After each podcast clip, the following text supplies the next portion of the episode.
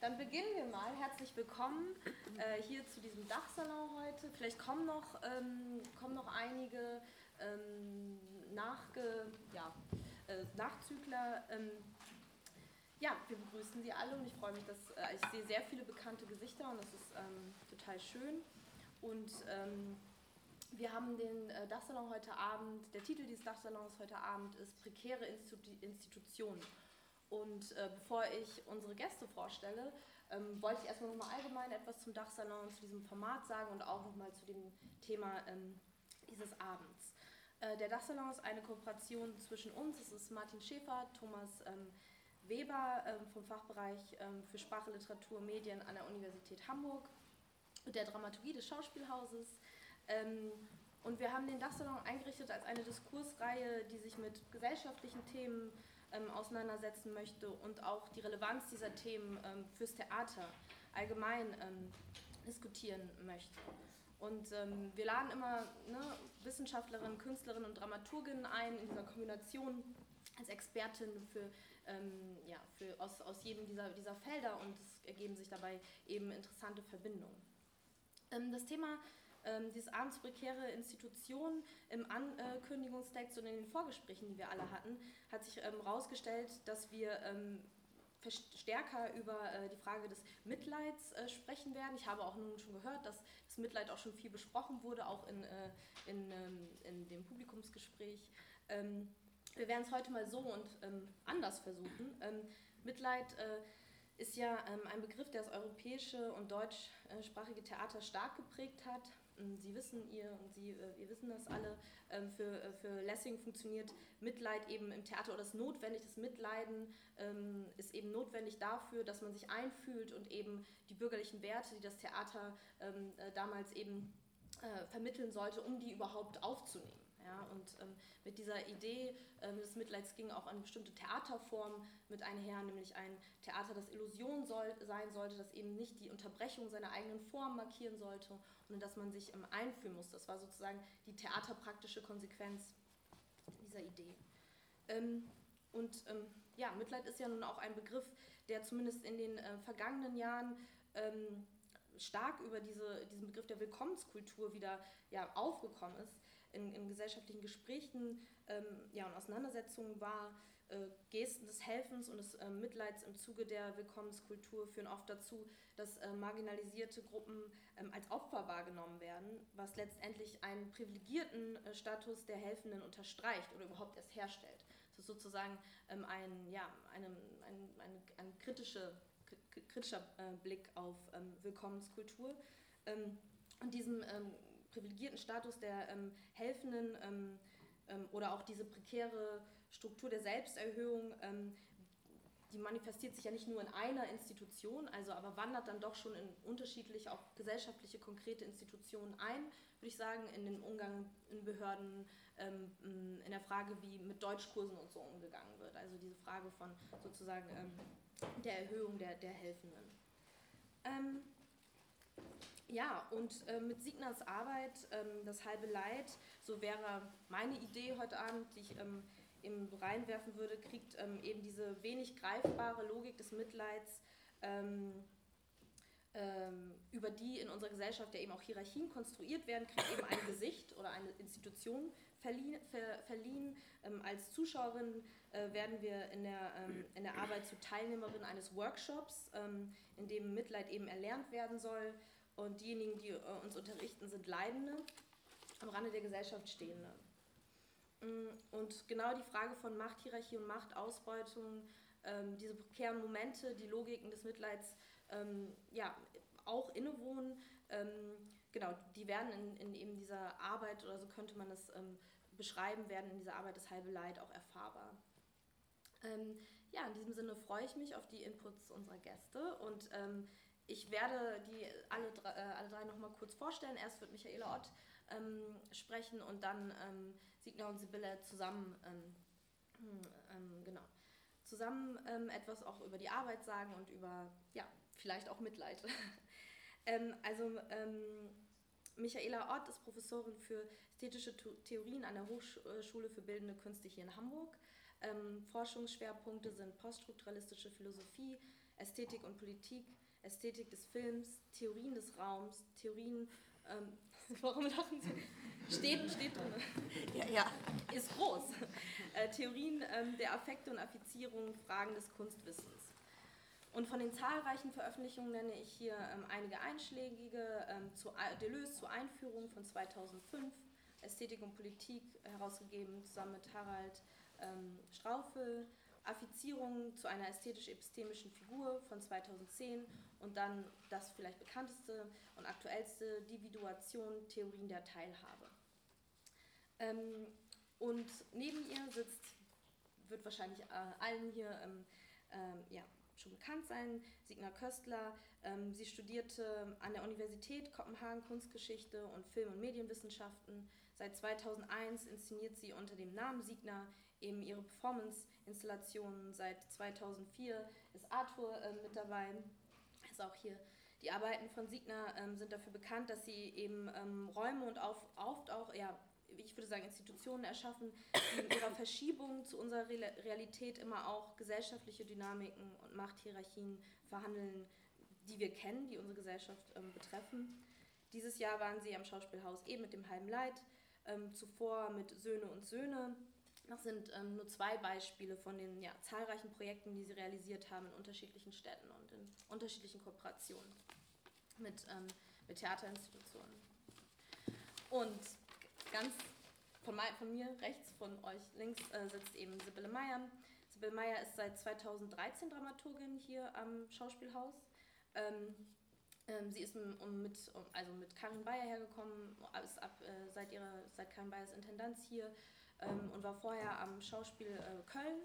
Ähm, neben ihrer Arbeit als Dramaturgin ähm, übernimmt sie auch verschiedene Lehrtätigkeiten, unter anderem an der Universität Hamburg dieses Semester ähm, und ähm, am Institut für Medienkultur und Theater an der Universität Köln, an der Züricher Hochschule der Künste. Und Sibylle Meyer arbeitet eben mit, also immer wieder oder hat ja, enge Kooperationen mit äh, Künstlerinnen, darunter Kain Henkel, Rene Polish und eben Siegner.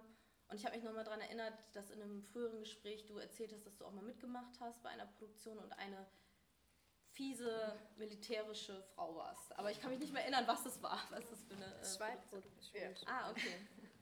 Ja, ähm, und ich würde das war die Erscheinung der Martha Rubin. Ah, okay. Und äh, wir haben eigentlich Zehnjähriges. Also wir arbeiten seit zehn Jahren zusammen. Okay. Das war unser erstes gemeinsames Projekt, damals noch am Schauspiel Köln 2007 und jetzt äh, das halbe Leid. Die sechste Arbeit, die ich dramaturgisch betreue.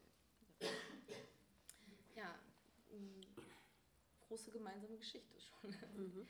ähm, ja, aber ich würde gerne zu dem ersten Input von Michaela Ott ähm, äh, überleiten und äh, wir haben ja jetzt ähm, viel schon über den Begriff, oder ich habe äh, den Begriff der, des Mitleids eingeleitet und ähm, so wie ich ihn vorgestellt habe, ist er ja auch sehr eurozentristisch gedacht, ja, bezieht sich auf den europäischen Kontext, jetzt ähm, auch mit Lessing vielleicht sogar auf einen stark deutschsprachigen äh, Kontext und ich freue mich auf das erste Input und vielleicht wird es ja auch nochmal anders gerahmt. Genau, vielen herzlichen Dank. Vielen Dank fürs Kommen. Ähm, als ich zunächst den Titel Prekäre Institutionen hörte, dachte ich, oh lieber ein bisschen, was ist das denn? Und bin dann auf die HFBK gekommen, weil die HFBK ja tatsächlich als Kunsthochschule irgendwie paar qua äh, Mission eine prekäre Institution ist. Äh, einerseits ist sie natürlich eine feste Institution, aber eine Kunsthochschule hat ja nie ein festgelegtes Programm, keinen eindeutig definierten Auftrag, kein eindeutig definiertes Curriculum und immer mehr Studierende aus nicht-europäischen Ländern. Und äh, das empfinde ich als eine großartige Aufgabe, damit umzugehen, aber das bedeutet für den gesamten Lehrkörper, sich permanent prekär selber weiter ähm, ent entwickeln zu müssen, sich umstellen zu müssen, neue Programme aufzulegen und wie ich eher sagen würde, nicht ein Mitleid zu praktizieren, sondern sich affizieren zu lassen von zeitgenössischen Verläufen der Weltpolitik. Also ich habe ein Buch geschrieben zur Affizierung, ist ja auch genannt worden. Ne? Das Buch ist auch ein bisschen über mich gekommen und hat mich geschrieben an einem bestimmten Punkt, aber die Ausgangsidee ist schon, dass wir gar nicht zu menschlichen Lebewesen oder überhaupt nicht zu Lebewesen werden könnten, wenn wir nicht affizierungsfähig werden. Das heißt, ich begreife das gesamte Leben, alles Lebendige als eines, was sich angehen lässt, was sich betreffen lässt, was sich in Bewegung setzen lässt durch etwas, was von außen kommt. Und insofern ist es für mich letzten Endes, man könnte das jetzt mit Spinoza und vielen anderen Personen darlegen, eine Vitalkraft, hinter die wir überhaupt nicht zurückgehen können, widrigenfalls wir sterben würden. Und ich empfinde alles, was darauf aufsattelt, dann als natürlich kulturell unterschiedlich kodierte Verhaltensweisen, zu welchen auch gehört für das 20. Jahrhundert, dass das Menschliche letzten Endes immer weiter da rausrationalisiert worden ist. Also ähm, wenn man sich die gesamte Affekt- und Affektionsdiskussion wir könnten jetzt bei Platon anfangen, aber sagen wir mal nur von der Aufklärung an anschaut, dann geht es ja aus davon, dass wir, und das ist tatsächlich grundiert in einer positiven politischen Erfahrung, nämlich der englischen Glorious Revolution, wo die Bürger sich endlich äh, eine eigene Verfassung geben konnten, dass wir eine Ähnlichkeit untereinander haben und dass wir qua Ähnlichkeit äh, und qua äh, Empfinden für den anderen, also Sympathy for the fellow creatures heißt es auf Englisch, zu gemeinsamen Taten in der Lage sind. Wir sind es umso mehr, je mehr wir dessen eingedenk sind, dass wir ein menschliches Geschlecht sind, um, umso mehr wir uns versammeln und in uns das aufwecken, was für die Aufklärer, besonders der schottischen Herkunft, aber dann auch der englischen und dann der französischen und ganz zuletzt der deutschen, ein natürliches Mitempfinden für seinesgleichen heißt. Dieses natürliche Mitempfinden ist natürlich dann häufig als Sympathie, Sympathy und so weiter wiedergegeben worden. Es war ganz ausdrücklich nicht Compassio, Compassion, es war nicht mitleidend, ne, sondern es ging darum, äh, davon auszugehen, dass der neben mir, die Person neben mir, in etwa ähm, berechenbar ist, in etwa kalkulierbar ist im Hinblick auf ihre emotionalen Reaktionen und wir von daher ein Potenzial haben, uns sozusagen politisch gemeinsam auch gegen feudale Verhältnisse zu stemmen. Lessing hat in der Tat stärker das Mitleiden akzentuiert, aber aufgrund der Logik, dass er sagt, wenn wir uns in den anderen hineinversetzen, kommen wir automatisch zum Leiden, weil das, was dem anderen widerfährt, eben häufig leider äh, widrige Umstände sind, ungünstige Schicksale äh, bis hin zum Tod und das auf mich selber dann einen Leidenseffekt produziert. Die Anfangsidee ist aber nicht die christliche Idee gewesen, dass wir uns mit dem leidenden Körper Christi etwa ähm, anfüllen sollen, dass wir den zu inkorporieren haben, um eine eigene Passio als Lebensschicksal zu leben. Das pa Passionelle oder Pathische kommt ja ursprünglich von Aristoteles her und da ist es viel eher gemeint als das Gegenstück zum Aktiven. Es ist eher das Passive, das Pathische, also die Reaktion. Und Aristoteles hat das seinerzeit mit der Wahrnehmung verbunden. Es war noch gar nicht äh, das Empfinden für seinesgleichen oder irgendwas, sondern jedes, jeder Wahrnehmungsakt war für ihn pathisch, weil bewirkt, wie man es damals sagte, von Strahlen, die von außen kommen und so weiter und so fort. Also es war eigentlich eine erkenntnistheoretische Größe. Und die Frage ist ja nun, sollten wir nicht eher davon ausgehen, dass diese sogenannte Willkommenskultur sehr viel auch mit rationalen Qualitäten zu tun hat, ich kann mich daran erinnern, dass ich selber sehr berührt war, als ich die Fernsehaufnahmen sah von sehr, sehr vielen Frauen seiner Zeit in München, die diese ersten Züge von Geflüchteten aus dem Balkan empfingen. Und ich hatte den Eindruck, das ist jetzt historisch genau der richtige Moment. Ich gehöre noch einer Generation an, die sozusagen durch die Aufarbeitung, sagen wir das jetzt mal so, Aufarbeitung des Nationalsozialismus gegangen sind, notgedrungen gegangen sind, weil es die Elterngeneration nicht gemacht hat und die äh, sich ein für alle Mal gesagt hat, so machen wir es nicht nochmal, auf gar keinen Fall und mit allen äh, Mitteln werden wir versuchen, dem zu widerstehen. Und ich habe das wie einen Katalysator empfunden, als ich diese vielen Personen in dem Hauptbahnhof von München gesehen habe. Als ein Moment, wo sozusagen klar wurde, jetzt verhalten wir uns anders. Das heißt nicht, dass da nicht Mitempfindensmomente sehr stark drin waren oder eben genau eine Einlösung dessen, was ich Affizierung nennen würde, dass, dass wir angegangen sein wollen und sollen im Sinne einer eigenen Lebendigkeit von dem, was um uns herum vorgeht. Und Spinoza sagt ja den wunderbaren Satz, ne, wir sind umso, umso stärker, je mehr wir uns affizieren lassen. Die Frage ist ja sogar, ist das nur gesund, sich angehen zu lassen von allem, was zeitgenössisch passiert? Wir lassen uns ja von sehr vielem angehen, weil wir auch die wunderbaren Verschaltungsgeräte haben. Das heißt, es kann sogar zu Überforderungen führen. Ne? Es kann eine Überbeanspruchung des Einzelnen bedeuten, sich von all den zahllosen Katastrophen, die so täglich qua Smartphone uns erreichen, angehen zu lassen. Das könnten wir wahrscheinlich sogar gar nie leisten. Aber für mich ist diese, also dieses Verhalten der sogenannten Willkommenskultur positiv besetzt. Ich hatte den Eindruck, zum ersten Mal, also gehen bestimmte Generationen auf die Straße und sagen, wir wollen, dass es anders passiert. Ich habe mich auch gefragt, hat das mit der deutschen Schuld zu tun, dass es hauptsächlich in Deutschland passiert ist? Ist das eben die Differenz zu Nachbarländern? auf die wir nun genau dieses Verhalten übertragen wollen, was aber nicht funktioniert? Ist das die Differenz zum Beispiel zu vielen osteuropäischen Ländern? Oder Dänemark. Oder Dänemark, die sich das nicht auferlegen lassen wollen. Also hat das tatsächlich mit einer historisch gewachsenen Affektstruktur zu tun, die sagt, wir wollen jetzt beweisen, dass wir uns anders verhalten möchten. Ich weiß auch, dass das natürlich nicht auf alle Deutschen zutrifft, leider nicht.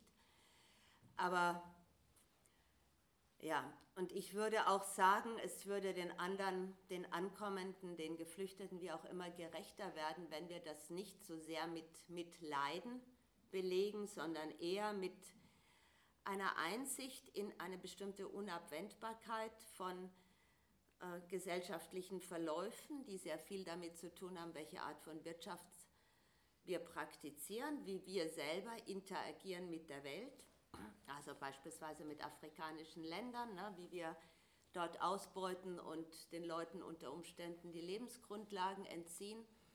Und ich sage das auch, weil ich verschiedene afrikanische Theoretiker sprechen höre davon, dass sie selber möchten, dass man sie nicht als Opfer begreift, dass sie gerade nicht als äh, also nicht selbstermächtigte Personen wahrgenommen werden wollen. Und ich habe selber mit verschiedenen Studenten aus Syrien, aus Uganda, aus der Türkei, wie auch immer zu tun. Und natürlich begegnen mir diese Leute nicht als Personen, die mein Mitleiden brauchen, ne? sondern die einen, sozusagen eine Begegnung auf Augenhöhe haben möchten und die von mir das bekommen wollen, was ich professionell zu bieten habe, genau wie alle anderen auch. Ne? Und im Grunde sollte da gar kein Unterschied gemacht werden. Und wenn ich von afrikanischen Theoretikern äh, spreche, dann meine ich Leute, wie, wie Sie alle, die Sie alle kennen, wie Achille Mbembe, der zum Beispiel den äh, Ausdruck des Afropolitanismus geprägt hat, wo er ganz ausdrücklich von bestimmten Afrikanerinnen spricht. Er weiß schon, dass das nicht auf alle zutrifft, die mittlerweile selber Global Players geworden sind und natürlich äh, sich hier und dort und dritterorts aufhalten und ihrerseits eine gemischte Identität sich sozusagen erwerben über ihren Lebensstil. Und er spricht ganz ausdrücklich immer wieder davon, dass wir das als die Realität Afrikas begreifen sollten, dieses Afropaletane gegeben sein, was notgedrungen sich aus einem Hier und Dort, aus einem Ineinander, aus einer kompositkulturellen Identität und so weiter ergibt. Und ich glaube, davon müssen wir letzten Endes für uns alle ausgehen. Auch in Deutschland gibt es immer weniger Bio-Deutsche. Auch hier äh, sind die allermeisten jüngeren, also Personen der jüngeren Generation mittlerweile mehrfach identifiziert, haben gemischte Nationalitäten und so weiter. Und ich denke, dem sollten wir uns stellen und eben nicht so sehr mit Leiden, nicht die Leidensdimension, sondern vielleicht mit Affizierbarkeit, mit einem Empfinden, tatsächlich für die Fellow Creatures. Die Frage ist, ob wir nicht in der Tat die, also das Menschliche nochmal stärker machen müssen, weil es in der Theorie ja sehr stark in den Hintergrund gedrückt, gedrängt worden ist. Also die Poststrukturalisten und wie sie alle heißen, die ich schätze, haben nichtsdestotrotz uns ja sehr daran gewöhnt, dass ahuman werden und sowas top ist, dass das angesagt ist, ne, dass äh, alle Formen des Anderswerdens bis hin zu, keine Ahnung, ähm, vielgeschlechtlich werden und so weiter viel schicker ist als die Menschlichkeit in sich äh, vielleicht wieder zu entdecken. Was sehr viele Autorinnen des nicht westlichen Sprachraums betonen, ist, dass sie erst einmal als menschliche Personen gesehen werden möchten, bevor sie aufgefordert werden, ahuman zu werden oder sowas. Und insofern muss, glaube ich, schon auch nochmal bedacht werden, ob wir mit unseren sehr schlanken und schicken Forderungen nicht auch nochmal sehr dezidiert in einem sogar westeuropäischen Kontext sprechen. Also ob wir damit nicht auch wieder ganz viele außen vor lassen, übersehen, nicht wahrnehmen, die überhaupt erstmal inkludiert werden möchten. Und für mich gehört alles das zur Frage des Prekären dazu. Wow, und da war der Bogen noch vielen Dank. Vielen Dank, super. Vielen Dank. Ja, ähm, vielen Dank. Jetzt haben wir doch mal eine Überleitung zu, zum Prekären ähm, äh, gekriegt. Und ja, ich würde euch einfach erstmal das Wort überlassen und ja, ja. Hm. Also wir, ich versuche jetzt gerade eine andere Überleitung zu basteln, weil das jetzt ein ganz anderer Vortrag war, als ich erwartet habe. Ähm, ja, oder wir machen einen Bruch und genau. machen einfach das, was Sie vorbereitet nee, also haben. Also tatsächlich ähm, war ja bei dieser Arbeit das halbe Leid, äh, der Begriff Mitleid sehr zentral. Und ich würde sehr, sehr gerne ähm, über diesen Begriff Mitleid, der da zugrunde liegt, sprechen. Und vor allen Dingen auch äh, im Hinblick darauf, dass Mitleid ja eine der wesentlichen zentralen Kategorien überhaupt äh, unserer Theatertheorie ist oder des Ganzen. Und ähm, das möchte ich so beginnen, ähm, dass eigentlich äh, äh Signa ja selbst sagt von ihren Arbeiten, das seien Performance-Installationen oder das sind Performance-Installationen und Signa eigentlich aus einem Kontext kommt der bildenden Kunst und weniger aus einem Theaterkontext. Wir jetzt aber, glaube ich, gerade mit dieser Arbeit Das halbe Leid, würde ich sagen, ganz explizit klar machen, dass es sich um eine Theaterinszenierung handelt. Das wird nämlich einerseits deutlich, ähm, weil eben tatsächlich dieser Begriff Mitleid zentral wird oder zentral ist. Und ich würde sagen, dass äh, diese Arbeit sozusagen, wie vielleicht nur im Moment wenig andere Inszenierungen auf der Bühne, dem ursprünglichsten Begriff von Theater überhaupt entsprechen, nämlich insofern, als das Signa dem Affektiven oder dem Emotionalen im Theater größte Bedeutung beimisst. Ähm, ich möchte das kurz begründen indem ich an die Anfänge der politischen Theatertheorie zurückgehe und tatsächlich, äh, im Gegensatz hier ist jetzt oft Lessing gefallen, ich gehe jetzt aber sehr, sehr viel weiter zurück zu den ersten beiden Philosophen, die sich überhaupt theoretisch mit dem äh, Theater auseinandergesetzt haben und ähm, beide eigentlich davon ausgehen, dass es sowas gibt wie eine naturgegebene Lust am Mimetischen, also eine Lust an der Nachahmung und diese Lust, die ist sozusagen angeboren. Man könnte auch sagen, es gibt grundsätzlich eine menschliche Lust am Tragischen. Ähm, was löst diese Lust am Tragischen aus? Ähm, das sind eben bestimmte sehr starke Affekte oder Emotionen, die durch diese Nachahmungskunst hervorgerufen und ausgeschüttet werden. Der eine dieser beiden Philosophen war, glaube ich, sehr stark empfänglich für diese Lust und äh, diese Affekte und hatte wirklich die größte Angst, ins Theater zu gehen, beziehungsweise größte Aversion dagegen. Und deswegen hat er eine Theorie entwickelt, wo er sozusagen die gesamte mimetische Kunst ähm, ausschließt aus seinem Idealstaat. Sie wissen, über wen ich rede, nämlich Platon. Platon hat allen Dichtern verboten, in seinem Staat äh, zu leben. Und er hat gesagt, äh, erst wenn es jemanden gibt, der sozusagen eine theoretische Gegenschrift schreibt, dann überlegt er sich das nochmal, ähm, ob man das Theater vielleicht doch wieder zulassen könnte. Und dieser Mensch, der diese Gegenschrift verfasst hat, den gab es auch tatsächlich, das war nämlich eben Aristoteles mit seiner Poetik. Ähm, und der sagt eben auch, ähm, dass wir eine unbändige Lust am Tragischen haben und dass wir alle diese Affekte und Emotionen ausgeschüttet haben wollen.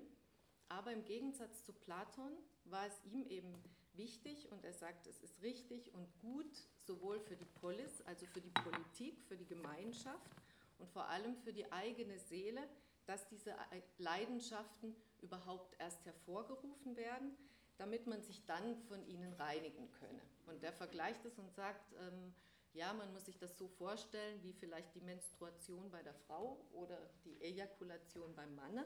Ähm, das ist dann die eigene, eigentliche Reinigung. Insofern würden wir sagen, es ist total wichtig, äh, sowas wie Mitleid zu empfinden. Und, das ist vielleicht dann jetzt interessanter, nämlich die zweite Kategorie, die seit Lessing komplett unter den Tisch gekehrt wird, also nicht nur diese Lust, dieses Lustmoment, sondern ganz entscheidend auch die Furcht. Also auch die Furcht als wirklich theatereigene Kategorie und wichtige Leidenschaft, die wir empfinden sollen können, um daraus dann etwas für uns zu schließen, etwas Gutes. Und äh, Mitleid, da haben wir, glaube ich, schon sehr viel jetzt drüber gesprochen, auch im Zusammenhang mit dem Projekt. Es gab ja den Empathiekurs und so weiter. Aber, und ich würde jetzt sagen, die Furcht ist mindestens genau im gleichen Maße anwesend, ohne dass sie explizit benannt wird. Und da würde ich jetzt bitten, Sina, was dazu zu sagen, was die Furcht bei ihr für eine Rolle spielt in ihren äh, Performance-Installationen. Ja, sehr viele Impulse. Äh, Furcht, das ist mir gerade, als du geredet hast, ist mir eingefallen, ich bin Taxa gefahren, äh, damals in Köln bei, bei, unserem ersten Projekt und äh, als, als ich der Taxifahrer gebeten habe, ruhiger zu fahren, habe gesagt, es macht mir Angst, wenn sie so schnell fahren und er hat gesagt, aber Angst, das formt Menschen. Also und vor dem Menschen? Angst formt Menschen. Formt. formt. Mhm. Und und, ähm, und das, glaube ich, ist tatsächlich sehr wahr, aber nicht auf immer eine gute Art und Weise. Und oft kann man wohl sagen, Angst macht Menschen zu. Ähm, und kann eigentlich gegen den Mitfühl, äh, gegen das, das, das Mitfühls, das Mitleidsvermögen äh, arbeiten. Und in unserem Projekt gerade äh, wie Sibylle äh, gesagt hat, spielte ja auch diese, diese, das, das, das Furchtbare oder das, das Furchterregende äh, eine große Rolle. Also unsere, ähm, unser Ansatz war, ist es möglich, mitzufühlen, mitzuleiden, auch bei einem Mensch, der furchtbar ist? Ist es auch, ähm, macht man zu, wenn man diese Furchtbare erlebt oder das, das, das, das Erschreckende oder auch, auch der Ekel.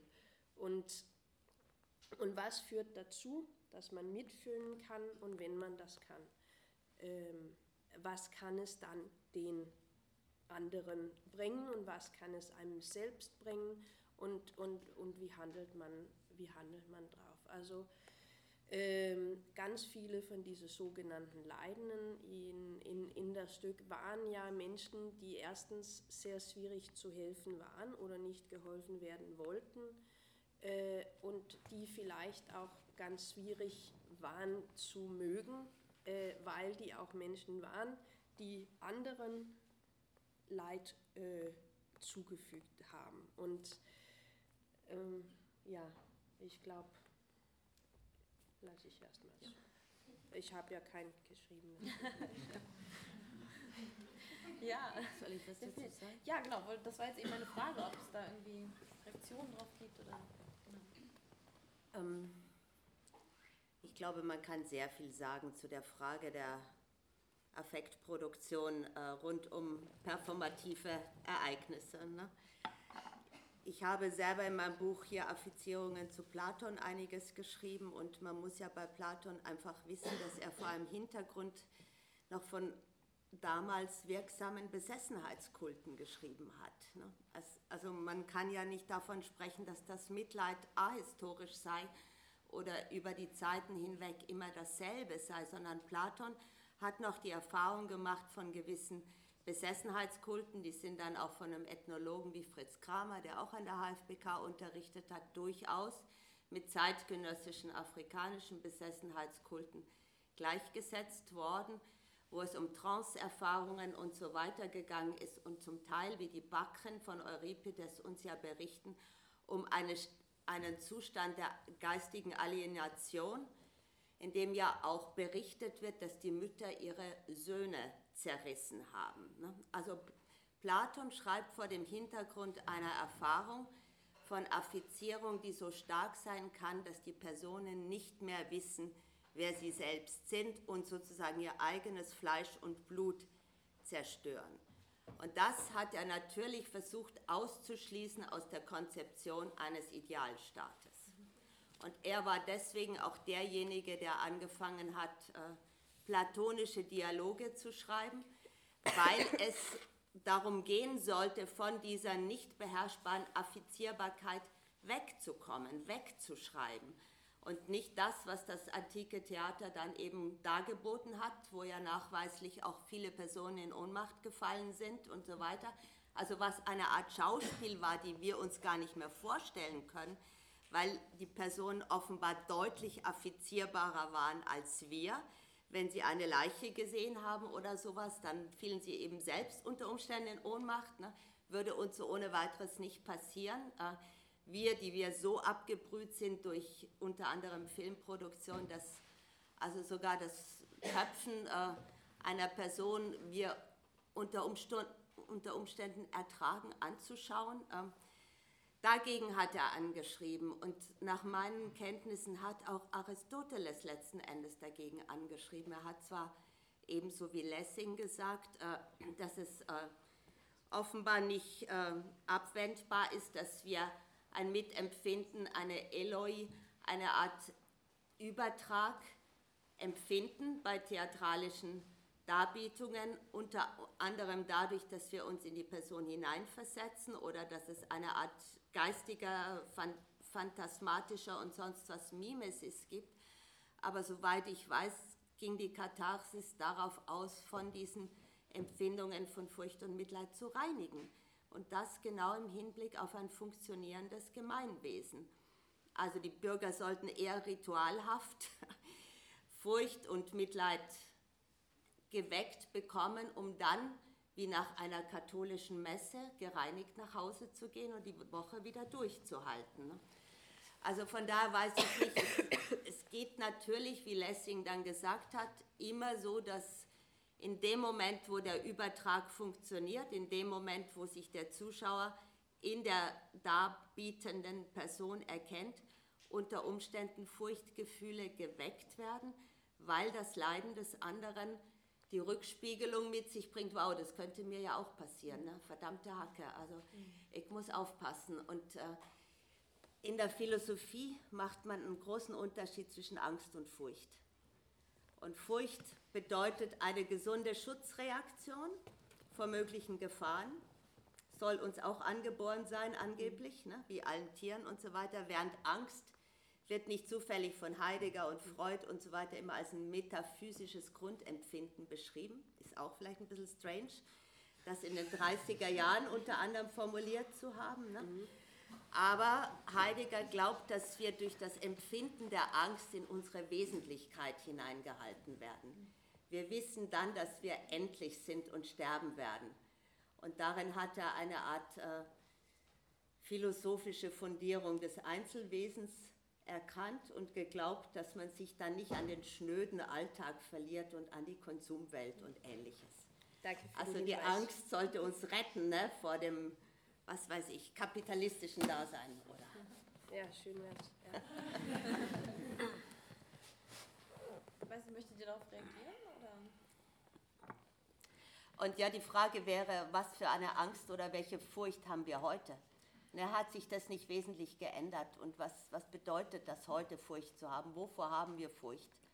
Also das wäre ja interessant. Welche Personen erwecken in uns offensichtlich Furcht.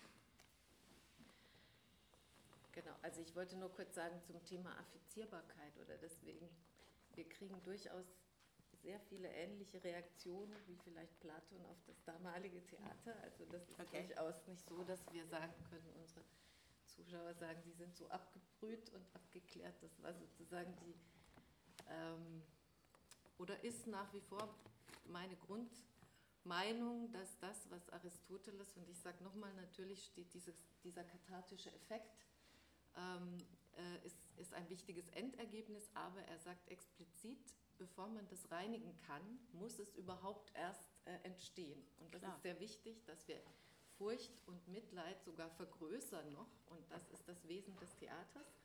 Und das würde ich sagen, passiert bei Siegner ähm, explizit. Und diese mhm. Affizierbarkeit wird geradezu, äh, ist mir sonst in keinem Theater oder in keiner Theaterform in der Form bekannt. Und ähm, das glaube ich eben tatsächlich war bei dem halben Leid auch wirklich auf der Metaebene sozusagen das Thema, nämlich die Empathiefähigkeit von uns Theatergängern zu schulen. Das ist jetzt so die Behauptung. Und ähm, dass ich auch nochmal drüber reden würde und sagen würde, auch eben Furcht als sehr wichtige Kategorie. Ich finde auch, man muss dem Fürchterlichen begegnen. Also ich würde eher sagen, bei uns ist das Problem ganz häufig, dass wir das Fürchterliche so ausklammern, wie das Eklige auch und äh, uns dem nicht stellen. Ähm, das ist auch in dieser ähm, Performance sehr stark gewesen, weil ich zum Beispiel diese Mentoren und jetzt hoffe ich, also wenn jemand nicht weiß, wovon wir sprechen, weil man das vielleicht nicht gesehen hat, dann bitte ich einfach einzuhaken. Diese leidenden Mentoren zum Teil für mich auch tatsächlich fürchterlich waren nicht nur leiden, sondern auch in dem eigentlichen Sinn oder das, was du vorhin mit furchtbar gesagt hast. Darf ich erfahren, was das Fürchterliche an den Personen ist? Weil ich mir das tatsächlich nicht wirklich vorstellen kann. bei mir war das, wenn ich, genau, meine Erfahrung, also die mir noch so total hängen geblieben ist, hat auch dann mit Ekel zu tun. Also, aber ja, also diese latente Furcht war ja da mit ähm, äh, ähm, der, der, der, konstant abwesenden Figur, Do, Dolores, ne? Genau, also sozusagen, es war sozusagen eine Figur fiktionalisiert, die Angst produziert hat, also oder, ne, ähm, aber nie aufgetaucht ist. Also das mhm. ist mir total hängen geblieben. Und ich hatte diesen Ekel äh, tatsächlich, weil ich glaube, ich war noch in keiner Theaterperformance, in so viel Erbrochenes da war. Also irgendwie das, dieser Ekel wird bei mir total viel in der Performance getriggert. Und das ist aber interessant, ob das jetzt sozusagen ne, ob, mh, mm, ob das dasselbe ist wie Furcht jetzt, ne? Mhm. Also diesen, aber es hatte, ja, also es hatte was Beängstigendes, ja. Weil ich jetzt wahrscheinlich nicht richtig die, äh, die Begriffe Furcht und Angst nicht richtig verwendet habe, aber ja. Aber das heißt, das Fürchterliche hat mehr was mit dem, mit dem Viszeralen zu tun, mit mit Ekelerfahrungen, ähm, oder? Nein, äh, nicht nur, aber auch. Äh, aber es gab ja auch viele von diesen Leidenden, die ja die Mentoren waren in dieser Mitleidskurs, was es auf der fiktionalen Ebene war, nicht, was ja nicht gleich dasselbe ist wie die künstlerische Intention, mhm. sind zwei verschiedene Sachen. Ähm, aber dass die auch zum Teil, ähm, zum Teil äh, sehr gewalttätig äh, waren, ähm, dass die äh, unsere Wahnvorstellung äh, gelitten hatten, dass die äh, ähm, extrem rechtsradikal waren, ähm, dass, die auch, äh, dass die auch Gewalthandlungen begangen haben während des Stückes, was das Publikum miterleben konnten und sogar aufgefordert geworden sind, da auch mitzumachen. Und ja, ich weiß tatsächlich, dass viele Leute hier im Raum sind, die ähm, Fragen haben, oder ich nehme es mal an, oder ja, äh, es wurde mir so gespiegelt vorher und deswegen würde ich sagen, wir machen die Runde jetzt schon auf und wir können ja, ja. immer noch Bezug aufeinander ähm, nehmen und genau, also es ist gedacht, dass ähm, ähm Sie und ihr alle auch sozusagen ähm, Bezug nehmen könnt auf das, was, was hier gesagt wurde.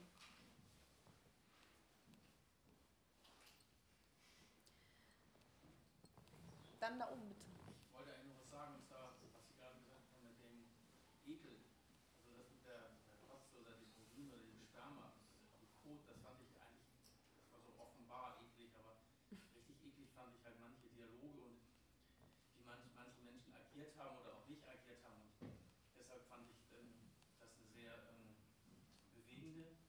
Inszenierung. Frage mich aber auch, ob man nicht man, bei manchen Sachen auch sagen muss, dass es sehr plakativ war und dass das dann vielleicht ganz Leute abstößt. Aber insgesamt fand ich diesen Ekel sehr gut dargebracht, also gerade wie, wie Menschen agiert haben. Welche Dialoge waren eklig? Was kann ich mir darunter vorstellen? Die Performance ging halt, wie gesagt, über Nacht. Also man kann es leider hier jetzt gar nicht so, so nennen. Also man hätte das erleben müssen, weil es ähm, keine festgeformte Sache war, die man jetzt widerspiegeln kann. Also es war ja Interaktion zwischen den Leidenden und die Gekommenen. Also es ist einfach sehr schwer, das jetzt einfach so beispielhaft hier darzustellen. Es war einfach der Dialog, der entstanden ist durch das grobe Setting. Und dadurch wurde natürlich auch die Menschen, die gekommen sind, haben das Spiel mitgeformt. Und das wurde dann auch fürchterlich und eklig. Und ähm, ich muss mich auch anschließen, die Kotze war bei weitem nicht das Schlimmste. Und das war eigentlich das Menschlichste, was aus äh, den Menschen hervorgekommen ist. Meldungen gesehen, würde die so hintereinander nehmen. Einmal äh, Anna und du und dann habe ich dich noch gesehen. Anfangen? Ja. Äh, ich wollte nur sagen, vielleicht war, also für mich war es ein Unterschied ähm, von den Menschen direkt oder dieses Ekelempfinden zu eben, wenn jemand gerade neben mir auf den Tisch kotzt oder so. Äh, aber diese Art von Furcht, oder ich weiß nicht, ob man das dann Furcht oder Angst nennt, war für mich eher was, was über das soziale Gefüge, was ich erfahren habe, entstanden ist. Also ich würde jetzt nicht sagen, ich habe mich vor einzelnen Menschen gefürchtet, sondern ich habe erkannt oder mich irgendwie da, war beunruhigt darüber, wie ich Einsicht hatte in die verschiedenen Konstellationen von Gruppen, die sich gebildet haben, die irgendwie irgendwie extrem rechtsradikale Positionen, die dann mir gegenüber, weil ich assoziiert war mit einer bestimmten Mentorin mit Leidenden, äh, die einen Sinti- und Roma-Hintergrund performt hat, ähm, die mir gegenüber dann auch aggressiv aufgetreten sind. Solche Konstellationen haben sich darüber ergeben und darüber hatte ich dann Einsicht eben in die verschiedenen Gruppendynamiken, die sich äh, ergeben konnten und durch mein Eingreifen äh, sich verändert haben oder nicht verändert haben. Und das ist für mich auch das, was, was diese Performance-Installation äh, nochmal auf eine andere Art und Weise eben durch diese Interaktion, dass man immer stetig so aufgefordert ist, sich zu verhalten. Zum, ob man jetzt rausgeht aus dem Raum, wenn eine Vergewaltigung gespielt wird oder nicht, weil sie vielleicht nur gespielt wird, aber wie sehr man irgendwie dann auch mit diesen Metaebenen klarkommt oder nicht, oder ob es einen dann trotzdem in dem Moment zu sehr äh, oder ob man dann auch auf einer Metaebene in das Spiel eingreift, weil das ja wieder gespielt ist und man jetzt sagt, okay, ich will das System nicht stören, diese Vergewaltigung gehört dazu oder nicht. Äh, deswegen will ich sie jetzt nicht unterbrechen. Also diese Sa- Sachen so.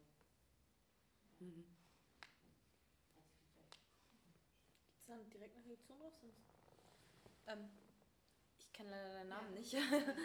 Ähm, ja, ich dachte nur gerade zu deiner Anmerkung, dass man jetzt nicht so Beispiele für Dialoge geben kann, die einen geekelt haben, war mir jetzt spontan doch was eingefallen, vielleicht für Sie. Also so stark sexistisch geprägte Äußerungen, die einen dann schon auch anwidern, dass die, und ja, wo dann auch ein, ein Glaube hinter der Aussage steckt oder eine Art, sich zu verhalten den anderen gegenüber, die einen dann anwidern. Und die von Personen vorgetragen wurde, die, die auch sonst geäußert hätten, oder? Oder in, das war nicht klar? Haltung dann in dieser Rolle natürlich, aber ja. In der Rolle, nicht als. Mhm. Aber Nicht die als- Rolle hatte ich als Zuschauerin ja dann irgendwo akzeptiert und dementsprechend hat mich diese Rolle, die da gespielt wurde, dann geekelt. Mhm. Verstehe. Also, ähm, was man nach meiner Zuschauerwahrnehmung unbedingt unterscheiden muss, ist die Ebene, ähm, dass es diese Zuordnung gab. Jede Zuschauerin hatte einen Mentor oder eine Mentorin und das war sozusagen das eine Programm des Kurses, dass man dieses Leid versucht hat, irgendwie nachzuempfinden und sich hineinzufühlen. Und das andere war wirklich diese strukturelle Ebene, das kam zum Teil jetzt schon, aber ich glaube, das ist wirklich ein zentraler Punkt, wo auch sich für, für mich eine konkrete Frage anschließt. Und dann gab es diese Strukturebene dieses Vereins, den man kennengelernt hat über die einzelnen Therapieformen, wo die Mentoren zum Teil auch manchmal gar nicht mit dabei waren. Also wo man mal quasi für sich war und irgendwie auch einen objektiveren Blick jenseits von der Sorge, die man für den Mentor haben sollte, haben konnte. Und was ich sagen will, ist, dass ähm, so wie bei fast allen Signa-Arbeiten es ja immer um Machtkonstellationen gibt und Hierarchien geht, die, denen man dann ausgesetzt, wie, wie du sagst, zu denen man sich verhalten muss, ist, war das, ähm, war die Therapieform für mich zum Teil ganz, ganz schwer auszuhalten. Und ich hatte immer mehr das Gefühl, äh, die eigentliche Perversion besteht darin, dass diese Leidenden halt wieder instrumentalisiert werden für das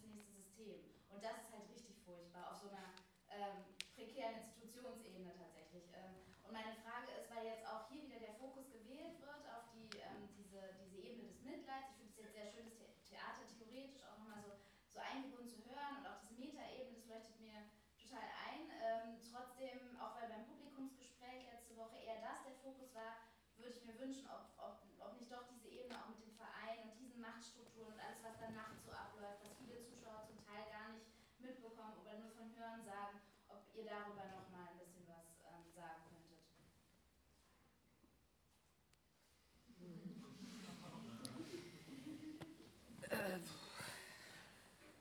Ja, äh, ja, jetzt weiß ich gar nicht, wo ich anfangen soll. Ähm, weil, also das, das war ja, also das, das, das war ja dann auch ziemlich viel facettiert, äh, wie die, die, die Mitleidenden ähm, mit dieser Leid umgegangen sind, von, also so von ganz äh, eigentlich äh, ganz äh, von spannermäßig über äh, irgendwie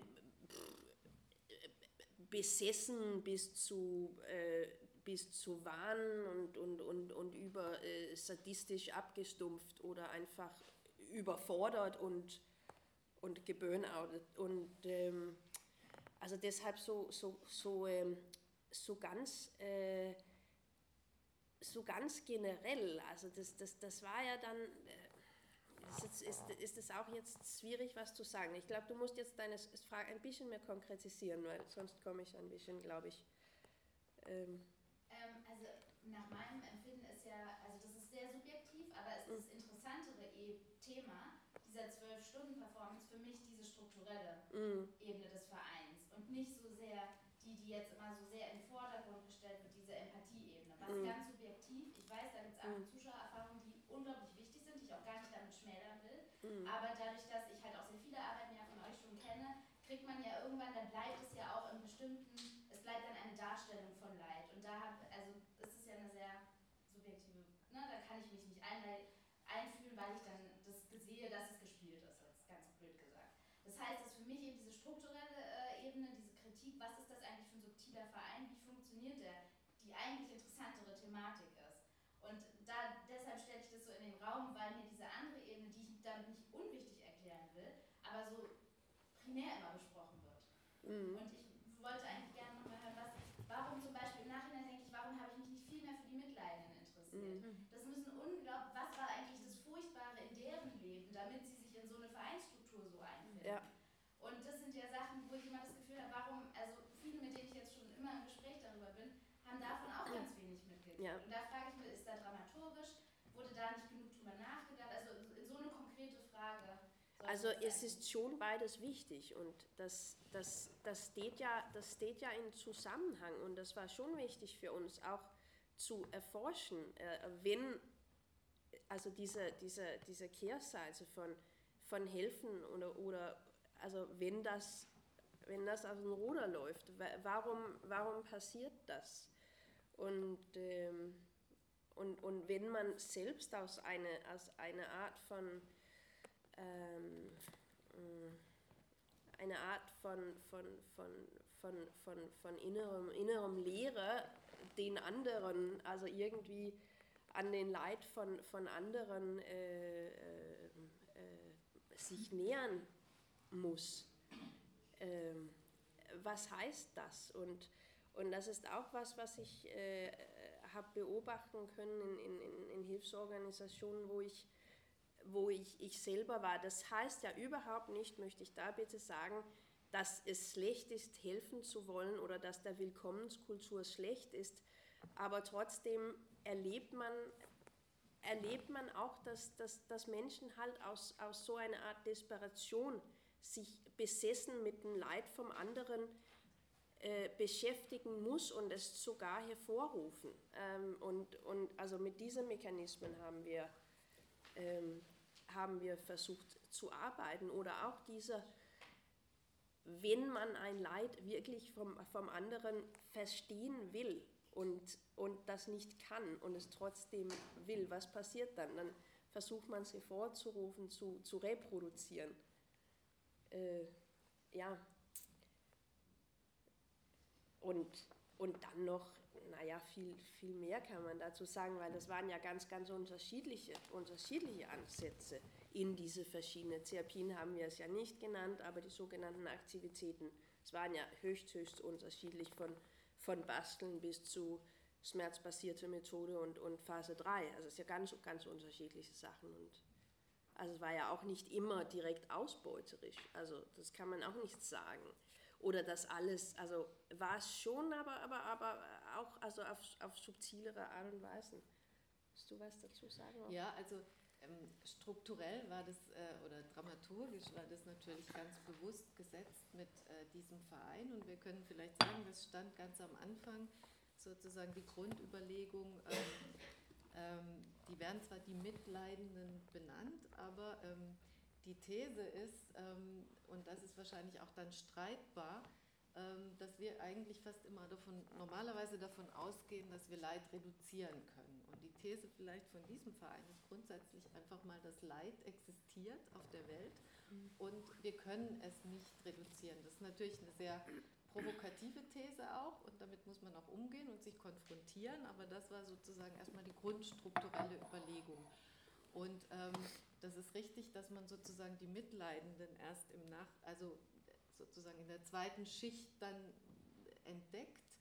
Ähm, aber auch das war bewusst gesetzt, damit das eben einfach, ähm, damit man sich damit auseinandersetzt. Und ich würde immer sagen, vielleicht war es auch so, letztlich sind die Mitleidenden ja uns viel näher, wenn man so will, und äh, als tatsächlich die Leidenden. Und auch das war so ein ganz wichtiger struktureller Punkt des Projektes, äh, dass wir gesagt haben, also die Leidenden sind sozusagen auf der einen, also an dem einen Ende und wie kann ich überhaupt ähm, etwas reflektieren oder erfahren, das ist, äh, wenn ich die Brücke größtmöglich baue. Und da sind eben die Mitleidenden, wo ich vielleicht uns Kursisten auch hintun würde, dass man das so weit fächert und dann hat man wahrscheinlich erstmal die anderen in der, also ist dann die Perspektive natürlich dahin gerichtet.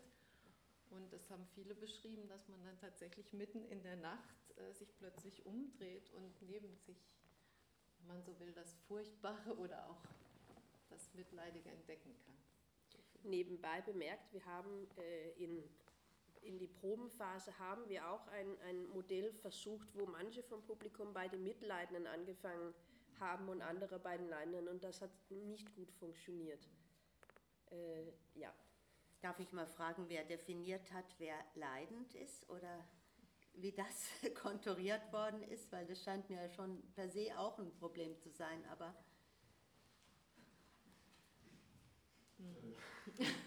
weil das sind ja dann auch Zuschreibungen, oder? oder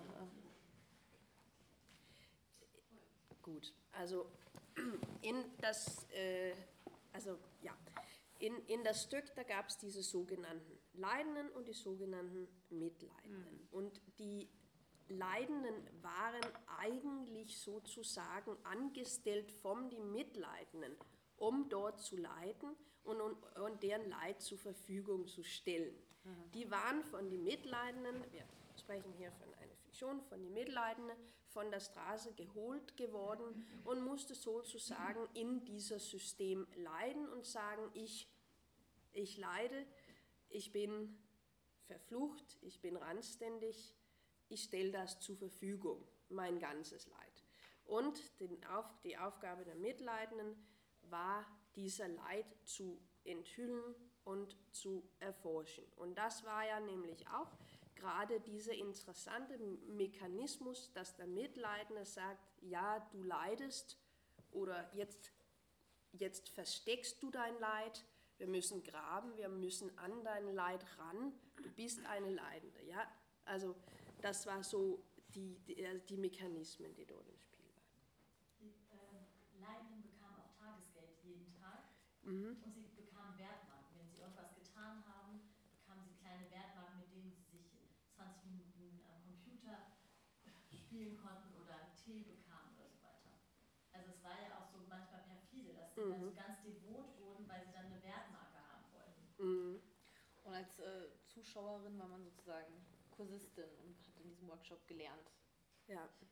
Und als Leidenden war man dann auch in so einem eine geschlossenes System, wo man nur eigentlich klarkommen konnte, indem man auch sich selbst als, als, als Leidende sah. Und man war an diese, an diese Wertmarken angewiesen, man war an, an, an, die, an, die, an die verschiedenen Launen von, von die Mitleidenden angewiesen. Ja, und es ging ja auch wesentlich um Identität. Also das heißt, es ist eben nicht nur eine Zuschreibung gewesen, also eine Zuschreibung zum Leidenden oder zum Mitleidenden, sondern es gab auch eine starke Identitätsbehauptung. Das heißt, das hat man ja auch erfahren, wenn man dem Leidenden sagt, äh, ich hole dich heraus oder ich will dir das wegnehmen, dann wäre es so, wie wenn, also dann wurde sozusagen vom Leidenden selbst wiederum die Identität gegenbehauptet. Also das ist ganz wichtig. Ich glaube, man muss vielleicht ein bisschen früher ausholen. Dieser Verein. Ich habe den Eindruck, ich werde. Ja, äh,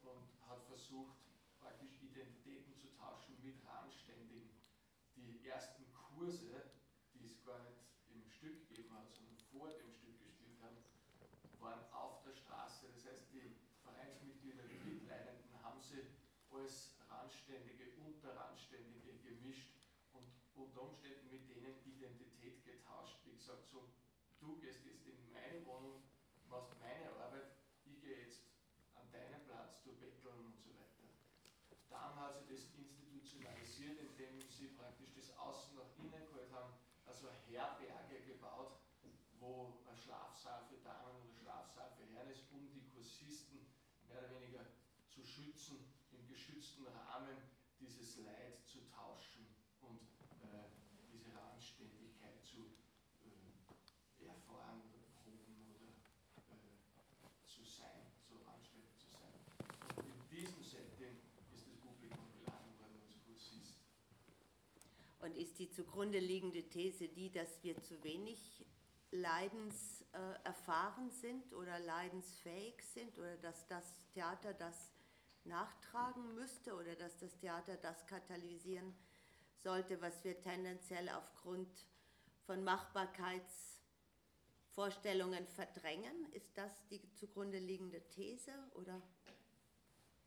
Was ist die zugrunde liegende These, würdest du sagen? Brauchen wir mehr Leiterfahrung, um menschlicher zu werden oder? Na, das ist eine, das ist eine gute Frage. Also das ist eine gute Frage, um, um, um man, ob, und das ist ja auch eigentlich die Frage, was wir stellen möchten, ob man, ob man selber was erleben muss, um das verstehen zu können. Und das war ja die These vom Verein einfach. Mhm. Du kannst das nur. Du kannst das, aber das ist ja eigentlich, also das ist ja eigentlich ziemlich simplifiziert und vielleicht auch sehr gefährlich. Ja? Äh, und, und, und das ist einfach, also was wir verhandeln möchten und untersuchen ist, da kann man auch von ein, also von, von eigentlich von, von einer ganz anderen Position kommen und trotzdem sich mit einem Mensch befassen und, und, und, und das trotzdem irgendwie voll verstehen, nachvollziehen, kann es einem auch leid tun oder, oder wie weit muss man mitgehen vor das, was mit einem macht oder so. Also ja, also ich, ich, ich glaube so vom Konzept, das ist nicht so unikausal, dass wir denken, die Leute, die, die, die, die haben zu wenig Leiderfahrung, deshalb checken die nichts. Also das finde ich wäre vielleicht ein bisschen, also äh, aber kann man schon sagen, dass, dass, dass, dass wir, wir, kann man ja auch, dass, dass wir sehr privilegiert und geschützt leben. Aber ist es trotzdem eine Frage, was ich nicht beantworten kann, ob das helfen würde, wenn wir alle schreckliche Sachen erleben würden, weil das macht ja auch fertig und das dumpft auch ab. Und ja, aber ist das nicht genau die Frage, welche Art von Leid erleben wir heute im Gegensatz zu den Zeiten von Platon etwa? Ne? Äh, naja, wir werden ja durch andere ähm, Vorgänge gequält, schikaniert, fühlen uns belästigt. Sie äh, sind vielleicht kleinteiliger, sie sind vielleicht von Zeitquantum her viel minimaler, aber sie können ja auch eine völlige Überreizung, eine Verstörung, äh, was weiß ich, was mit Na, sich da würde ich, also da würde ich so ganz spontan sagen, dass es in, in, in unserer Zeit und in, in unserer Welt ganz, ganz große Leid gibt, was auch sehr äh, real ist. Äh, Und, Natürlich, und, und aber ich meine, es weniger- gibt auch anderes Leid. Ne? Es gibt viele Formen von Leid, das Ja. will ich ja nur sagen. Ne? Man kann ja auch leiden, wenn man den ganzen Tag mit seinem Handy da sitzt und am Ende des Tages ist man auch fertig und muss auf Detox-Urlaub gehen oder sowas. Ne? Höre ich auch allen, allenthalben. Äh, Ja, Ich ähm, hätte auch noch einen Kommentar, aber wir haben jetzt noch drei Meldungen. Einmal da und dann, ähm, du hattest dich gemeldet und hier. Muss nur schauen, dass ich den Bogen nochmal hinbekomme. Aber ähm, ähm, ich glaube, dass man Leid, also Mitleid nicht unbedingt jetzt auch wie in diesem Stück über das Leid ähm, dahin kommen muss, also, oder nur dahin kommen kann. Das war zwar die Rahmenbedingung, die fiktive, aber ich glaube, ähm, was dieses Stück gemacht hat, ist, ähm, gerade weil so viel gegensätzliche Strömungen einerseits die Mitleidenden hat, einerseits die Leidenden. Die Mitleidenden vielleicht auch aus einer Bürgerlichkeit kommen, die dem Theaterzuschauer äh, etwas näher sind. Ähm, tatsächlich mussten die aber mit den Leidenden ähm, kooperieren, die wiederum mit den Mitleidenden kooperiert haben. Es war eine Struktur, ähm, die mitunter eigene Wertvorstellungen auch ein bisschen ausgehebelt hat. Und ähm, dadurch hat es aber, ähm, hat Leiden oder der Gedanke über das Leiden eine neue Qualität bekommen, weil man aus so einer Komfortzone rausgeholt wurde. Man musste, äh, man durfte ja nicht helfen. Man, muss, man wollte ja trotzdem ähm, den Leidenden unterstützen. Gleichzeitig ähm, war der Leidende aber auch in einer devoten Position dem Mitleidenden gegenüber. Also äh, wollte man da jetzt auch keine Gegenposition unbedingt äh, darstellen. Ähm, es hat vielmehr die, ja du nicht, es hat irgendwie so die Frage ähm, nach einer neuen Taktik aufgeworfen, Mhm. nach einem neuen Umgang. Äh, in dem Moment, wo meine eigenen Wertvorstellungen, für mich ist es selbstverständlich, ich würde gerne helfen in der Situation. Es wird mir aber gesagt, ich darf nicht. Jetzt muss ich mir was anderes überlegen, weil ich komme ja in einen Konflikt.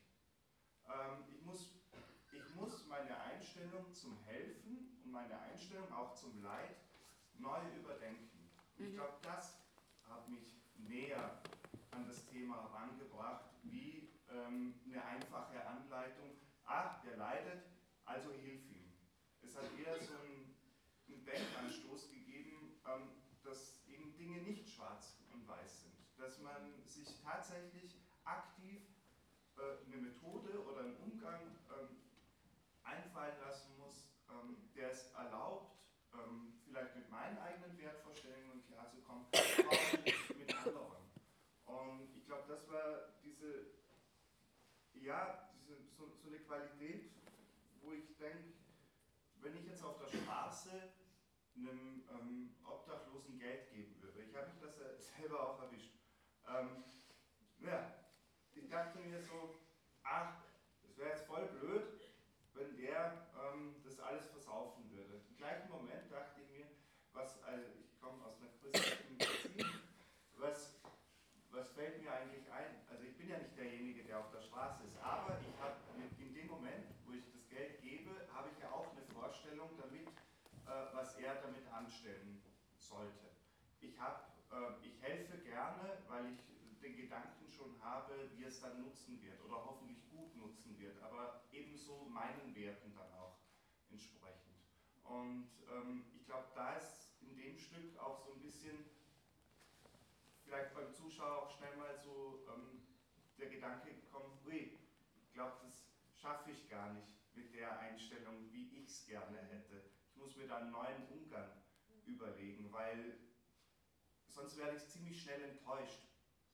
Weil sobald ich Position für den Leidenden äh, nehme äh, und gegen den Mitleidenden gehe, dann wird der Leidende sich einschalten und sagen, sagen warum mischst du dich ein? Ich verliere sonst mein Obdach oder sonst irgendetwas. Ähm, und das war halt nicht so einfach. Und deswegen, ich glaube, das da war diese große Qualität, dass man so, ein, ja, so eine neue Taktik oder so eine neue Überlegung anstellen musste, dass eben nicht alles so eine einmal eins einfache Willkommenskultur ist und weil das so selbstverständlich ist, wie wir das machen und natürlich helfen wir da und da, sondern ich musste mir wirklich ganz persönlich überlegen, wie komme ich ran und äh, ja. Klingt aber dann mehr nach einem Lehrstück, ne? oder?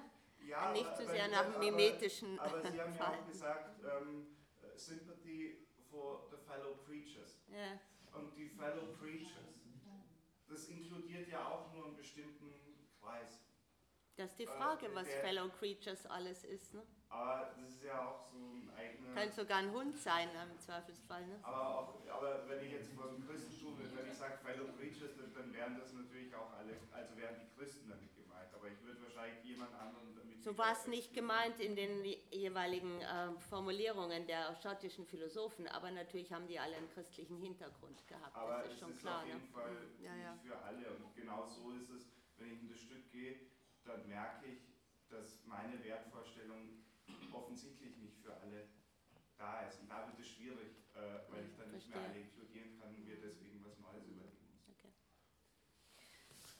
Ja, ich stelle es nochmal zurück. Wir haben jetzt noch vier Meldungen, äh, ähm, fünf. Genau. Der Bogen ist schwierig. Ich war hängen geblieben bei dem, was das Furchtbare war. Und für mich war das auch, waren es vielleicht auch die Geschichten und Schicksale und die Kotze, aber es war die, die, die sinnliche Erfahrung sozusagen über diesen Abend. Also meine eigene physische Entwicklung, die da gefüttert wurde von Gerüchen und von dieser knipsenden Taschenlampe, also so und das klang vorhin zwar ganz simpel, was du gesagt hast, ne, aber es war diese unmittelbare Erfahrung. Ich muss das erleben und das ist das, was nachhängt. Ich habe lange davon geträumt und es lag meiner Meinung nach an, diesem Körper, an der körperlichen Verankerung in mir mit diesen Geschichten.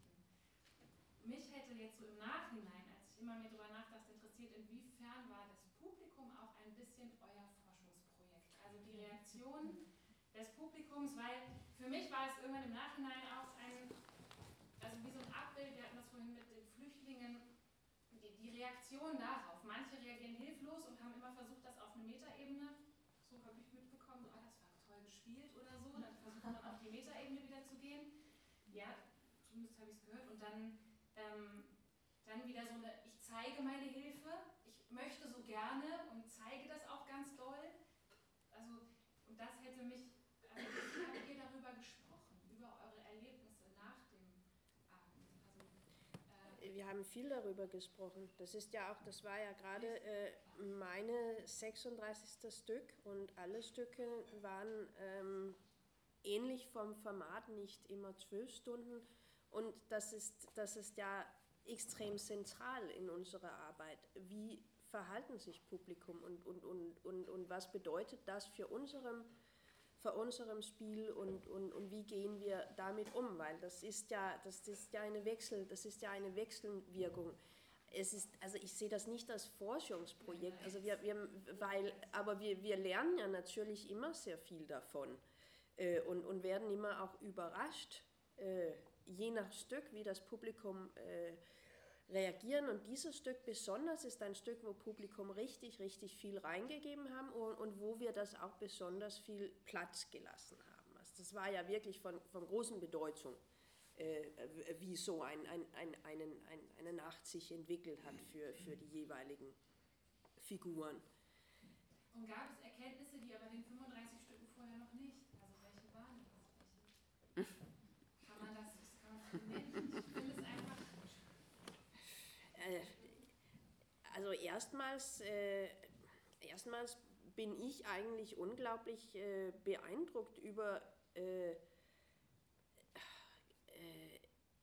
über die Fähigkeit vom Publikum da mit reinzugehen. Also das Publikum wissen ja, dass das ein Stück ist, die meisten, nicht alle, habe ich mitbekommen.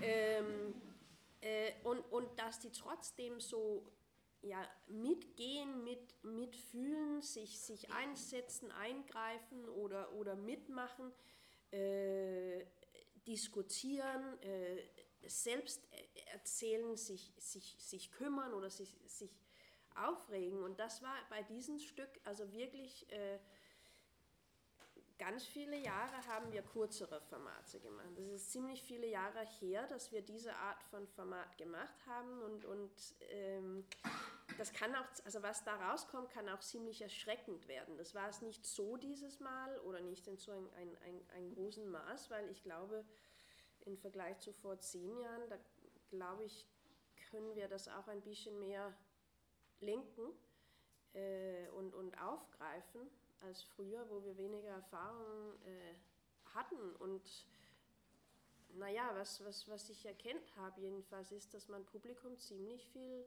zutrauen kann. Mhm. Äh, und und das, ist, das ist recht fantastisch eigentlich. Also, und, und das ist auch was, was ich jedenfalls vorhabe, jetzt zu überdenken für die zukünftigen Projekte, äh, dass da wirklich viel, viel möglich ist. Also es war diesmal tatsächlich ganz da gab es einfach einen ganz großen Freiraum, weil die letzten Arbeiten, die waren immer wesentlich geführter. Da hat es dann immer eine klare, feste Struktur gehabt, auch für das Publikum. Und diesmal war wirklich zwölf Stunden frei füllend. Also man war frei in der Entscheidung, auch wenn man sich dann, was ja auch eine interessante Erfahrung war, freiwillig sehr stark an seinen Mentoren gebunden hat, was von uns gar nicht so beabsichtigt war unter Umständen. Also man hätte sich auch wegbewegen können, aber eben, dass man darüber über die eigene Identität nachdenkt. Und das ähm, war diesmal sehr, sehr anders und ähm, hoffentlich geht das noch weiter sozusagen in die Richtung. Ja, ja wir haben noch äh, vier.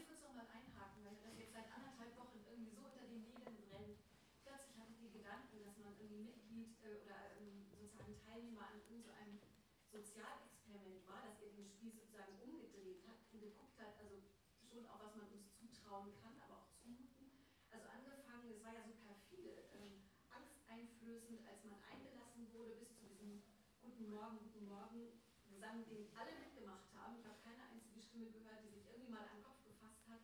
Und es ist mir erst nach Tagen eingefallen, dass das im Grunde so ein irgendwie faschistisches ähm, Experiment war, was man alles mitmacht. Also diese Psychologen, ähm, Mitleidenden, die ihre irgendwie kruden Theorien ver verbreitet haben und alle haben dazu irgendwie gelächelt und genickt. Ich glaube, deswegen hat man sich auch eher den Mitleidenden, äh, den, den ähm, Obdachlosen sozusagen zugewandt, weil die waren ja irgendwie menschlich näher als diese wirklich, die völlig verrückten in meinen Augen ähm, Mitleidenden. Schüttelt ihr darüber nicht die Köpfe, was man so alles machen kann mit, mit den ähm, Kursisten? Also Mitleid ist so das eine, aber ich muss gerade mal Schon, schon, schon. Aber muss auch sagen, dass, dass, dass nicht alle haben alles mitgemacht und ich muss auch sagen, dass wenn man in so zwölf Stunden einiges mitmacht, dann ist es ja bei, bei vielen auch wohlwissend, ich mache das hier mit, um das zu erleben, aber das heißt nicht gleich, dass ich nicht darüber reflektiere und dass ich das in, in, in, die, in die Wirklichkeit äh, machen, machen würde. Ähm, ja. Ja, wir haben noch vier Fragen und ähm, wir ähm, hatten beschlossen, sehr pünktlich aufzuhören, weil ähm, ähm Michaela auch noch los muss. Und ich würde es jetzt so machen, äh, dass, äh, von, wenn eine von den vier Fragen direkt an Sie gerichtet ist, würde ich die zuerst nehmen. Und sonst würden wir, genau, und sonst würden wir dann die letzten vier Meldungen ähm, nochmal durch, äh, genau, aufnehmen und ich schließe damit die Meldeliste. Bitte. Ja, äh, es ist so eine Mischung an Frau Ott und an Frau Meier. Ich würde gerne wieder ein bisschen weggehen von dem Inhaltlichen äh, des Stückes, also wir haben bei diesem Stück ja ein krasses Spannungsfeld auch zwischen dieser antiquierten, äh, antiquierten ähm, Theatergrundlage, sei es von Aristoteles, Platon, äh, Lessing, wie auch immer, zu einer Immersion, die ja sehr modern ist. Und jetzt gerade als ähm, prekäre Institution, ein Schauspielhaus, Theater, das ist ja auch eine Art HFPK, also was bedeutet das, was macht das damit? Geht da was weiter oder ist es eben eine Siedlerproduktion, die eingeladen wurde und Punkt? Also spinnt man da weiter ähm, und inwiefern macht das so eine Institution wie das Deutsche Schauspielhaus prekär oder die HFPK, als wenn man mit solchen Kunstformen umgeht? Ich denke, die Prekarität liegt darin, dass sich das Theater selbst permanent offensichtlich ja auch in Frage stellt, ne, im Hinblick auf seine Formen und auf das, was es anbietet und in einen offenen Prozess tritt, wie ich das jetzt hier zu verstehen glaube, in der Interaktion mit einem Publikum, was äh, nicht bekannt ist und äh, in, einer offenen, äh, in einem offenen Angebot, wo offenbar sehr viel passieren kann. Ich glaube, das ist äh, das Maximum an Prekarität, was diese natürlich relativ etablierten Institutionen dann auch aufbieten können und was aber auch wichtig ist für die Gesellschaft, dass genau das durchgespielt wird, getestet wird und offensichtlich ja einiges dabei passiert mit den Einzelnen. Ja, kann ich mich nur anschließen. Die Hinterfragung von Theaterformen, also du äh, nennst den Begriff Immersion, ähm, das ist tatsächlich ja etwas, ähm, was auch äh, die Theorie, der Theoriebegriff äh, ist sozusagen jetzt erst im Nachhinein aufgekommen. Eigentlich ist das immersive Theater schon längst vorher existent gewesen. Aber ähm, sowohl diese Hinterfragung von unseren Theaterformaten, die natürlich immer weitergeht, als auch ähm, bis hin zu Fragen, wie geht man in den Stadtraum, wie öffnet man sich, die da alle mit äh, dranhängen. Und ähm, das ist jetzt ja keine einmalige Arbeit, sondern das wollte ich nur mal sagen, das ist ein wichtiger Punkt, ähm, dass das wirklich ein, ein Weg ist, den wir seit zehn Jahren gemeinsam gehen, begonnen beim Schauspiel Köln, jetzt hier am Schauspielhaus Hamburg weitergehen, immer wieder auf der Suche äh, uns, und uns selbst hinterfragend. So würde ich das formulieren. Ähm, genau. Ja. ja, hat sich schon ergeben. Aber was mich jetzt noch interessieren würde, selber eine Differenz sehen zwischen Ihrem spezifischen Publikum und einem Durchschnittspublikum des deutschen Schauspielhauses? Und wenn ja, wie, wie sieht die aus? Das kann ich ja nicht so wirklich wissen. Sie können es nicht wissen, aber, aber äh, Sie vielleicht. Ja, also ich finde es wahnsinnig schwer ähm, zu sagen, weil das immer so auch inszenierungsabhängig ist. Also was ist unser Publikum sozusagen? Es ist jetzt, meint man dann damit das durchschnittliche klassische Abonnentenpublikum oder meint man damit jetzt auch ein Publikum, was dann Polish guckt oder, oder was weiß ich, Studium Braun oder sonst was? Ähm, was ich sagen will, was ich immer wieder toll finde, ähm, dass also bei den äh, Signa-Produktionen, da ist sicherlich auf jeden Fall ein deutlich jüngeres Publikum, als wir vielleicht im Durchschnitt hier haben, das auf jeden Fall. Aber es sind auch sehr viel von unseren, äh, ist auch sehr viel Publikum da, ähm, was klassische Inszenierungen äh, besucht. Und das finde ich eigentlich ganz toll in der Durchmischung, so nehme ich das jedenfalls wahr. Und so nehmt ihr das, glaube ich, auch wahr. Ja. Ja, hier. Oh, ja, jetzt habe ich sie ertappt. Ja, ja, klar. Ich wollte vorhin nur kurz anschließen bei diesem, mich doch stark theoretisierenden Begriff der Fellowship of sympathy for the fellow creatures. Äh, es ist sympathy for the devil äh, auch. Gibt es auch. Ja. Äh, also mhm. eine der wesentlichen Wahrnehmungen dieses Abends ist für mich gewesen der Blick auf die Leitfäden am Beginn des Vereins, des fiktiven Vereins.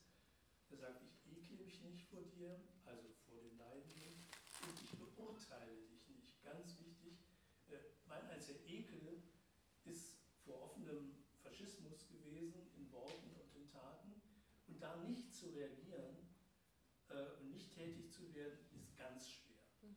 Äh, und da muss jeder dann eben an diesem Abend hat sich selber befragen müssen, äh, wie weit akzeptiere ich einen Drecksack ähm, als Menschen, wo ich genau weiß, ich müsste ihn bekämpfen, äh, wenn ich die Fiktion sozusagen in die Wirklichkeit rückübertrage. Gott sei Dank ist es dann eine Fiktion, man kann sich rumdrücken, aber der Punkt, was passiert mit mir selber in all diesen Bedingungen, die diese Nacht mir auferlegt hat, das ist, glaube ich, das existenzielle, grundsätzliche existenzielle, was dieser Abend mit bestimmt ziemlich vielen gemacht hat. Und hm. dafür bin ich relativ dankbar. Ja, ich hatte nämlich auch das Gefühl, dass Dinge, von denen man affiziert wird, eigentlich so stark auf sich selbst zurückwerfen, einen auf sich selbst zurückwerfen und auf die, ja. Auf die Aber wenn ich das richtig verstand, verstanden habe, dann ist es eine Revolte, die in ihnen losging, die sie nicht loswerden konnten. Und das kenne ich sonst auch schon, aber sie ist selten, dass sie mich im Theater sehr, derartig angreift. Hm. Hm. ja, wir hätten noch eine Frage und ähm, ähm, gucken mal, wie lange die Frage geht. Wir machen bis halb und ähm, genau, ich würde es erstmal als letzte Frage nehmen. Wir schauen mal. Das würde jetzt auch ein bisschen mehr Kommentar als Frage vielleicht. Oder, also weil ich das ganz spannend fand, auch das jetzt auch nochmal diese Parallele zur Willkommenskultur, wo es dann ja auch irgendwie darum geht, dass der Opferstatus eher benutzt wird für diejenigen, die sich dann als Helfende fühlen können. Und dass das ja auch das ist, was bei ähm, das halbe Leid passiert ist eigentlich, dass ähm, in, in diesem Verein, in der Struktur des Stückes wird die ganze Zeit das Leid bei den Leidenden gesucht, aber eigentlich wird es irgendwie auf uns zurückgeworfen, wie ja anders als auch in so regulären Theaterstück uns verhalten müssen, weil wir ja wirklich nicht nur betroffen zuschauen, auch wenn wir teilweise in Situationen dazu gezwungen werden, betroffen zuzuschauen, aus so einer eigenen Überforderung oder aus der Stückstruktur heraus. Ähm, aber wir sind irgendwie, irgendwie Teil davon und eigentlich suchen wir dann das Mitleid ja doch irgendwie wieder bei uns selbst, weil das ja auch am Ende so ein bisschen zurückbleibt. Da ging es ja auch eben so ein bisschen drum, dass ähm, es nicht funktioniert, sich richtig zu verhalten, weil es diese verschiedenen Ebenen gibt. Dann gibt es die Regeln des Vereins, dann gibt es meine eigenen moralischen Ansprüche, dann gibt es irgendwie mein, mein Umgang zu der leidenden Figur, dann irgendwie diese Meta-Ebene zum Theaterraum, dass ich mich darauf ja jetzt auch einlassen will mhm. und dass ich das für mich auch gemerkt habe, dass es immer wieder Punkte gab, wo ich ja min, also ich konnte höchstens eine dieser Regeln erfüllen sozusagen. Alles mhm. andere musste ich dann gleichzeitig brechen und dass, dass das ja vor allem auch über einen langen Zeitraum so eine Aufgabe ist, der man gar nicht gerecht werden kann. Und das mhm. war auch bei dem ähm, Besuchergespräch äh, letzte Woche, dass äh, auch eine Person gesagt hat, dass ein, ein ganz großes Gefühl von Scham zurückgeblieben ist und das ist auch was, was ich gefunden habe und wo ich dann teilweise auch irritiert war von manchen Artikeln, wo dieser Aspekt der Obdachlosigkeit so hervorgehoben wurde, dass es so darum ging, jetzt, wenn ich auf die Straße gehe, sehe ich Obdachlose nicht mit dem gleichen Blick und dass sich das geführt, das war nicht das, was ich mitgenommen habe, sondern ich hatte ja das Gefühl, so mit dem Blick bei mir selber hängen zu bleiben und in diesem dann vielleicht auch dieser Furchtaspekt nochmal, so eine, so eine Furcht und so ein Ekel vor sich selbst zu empfinden und vor dieser Erkenntnis, mhm. dass ich mich halt auch nie richtig verhalten kann. Mhm. Ja, schön. Ich würde ja eigentlich sagen, das ist ein total schönes Schlusswort.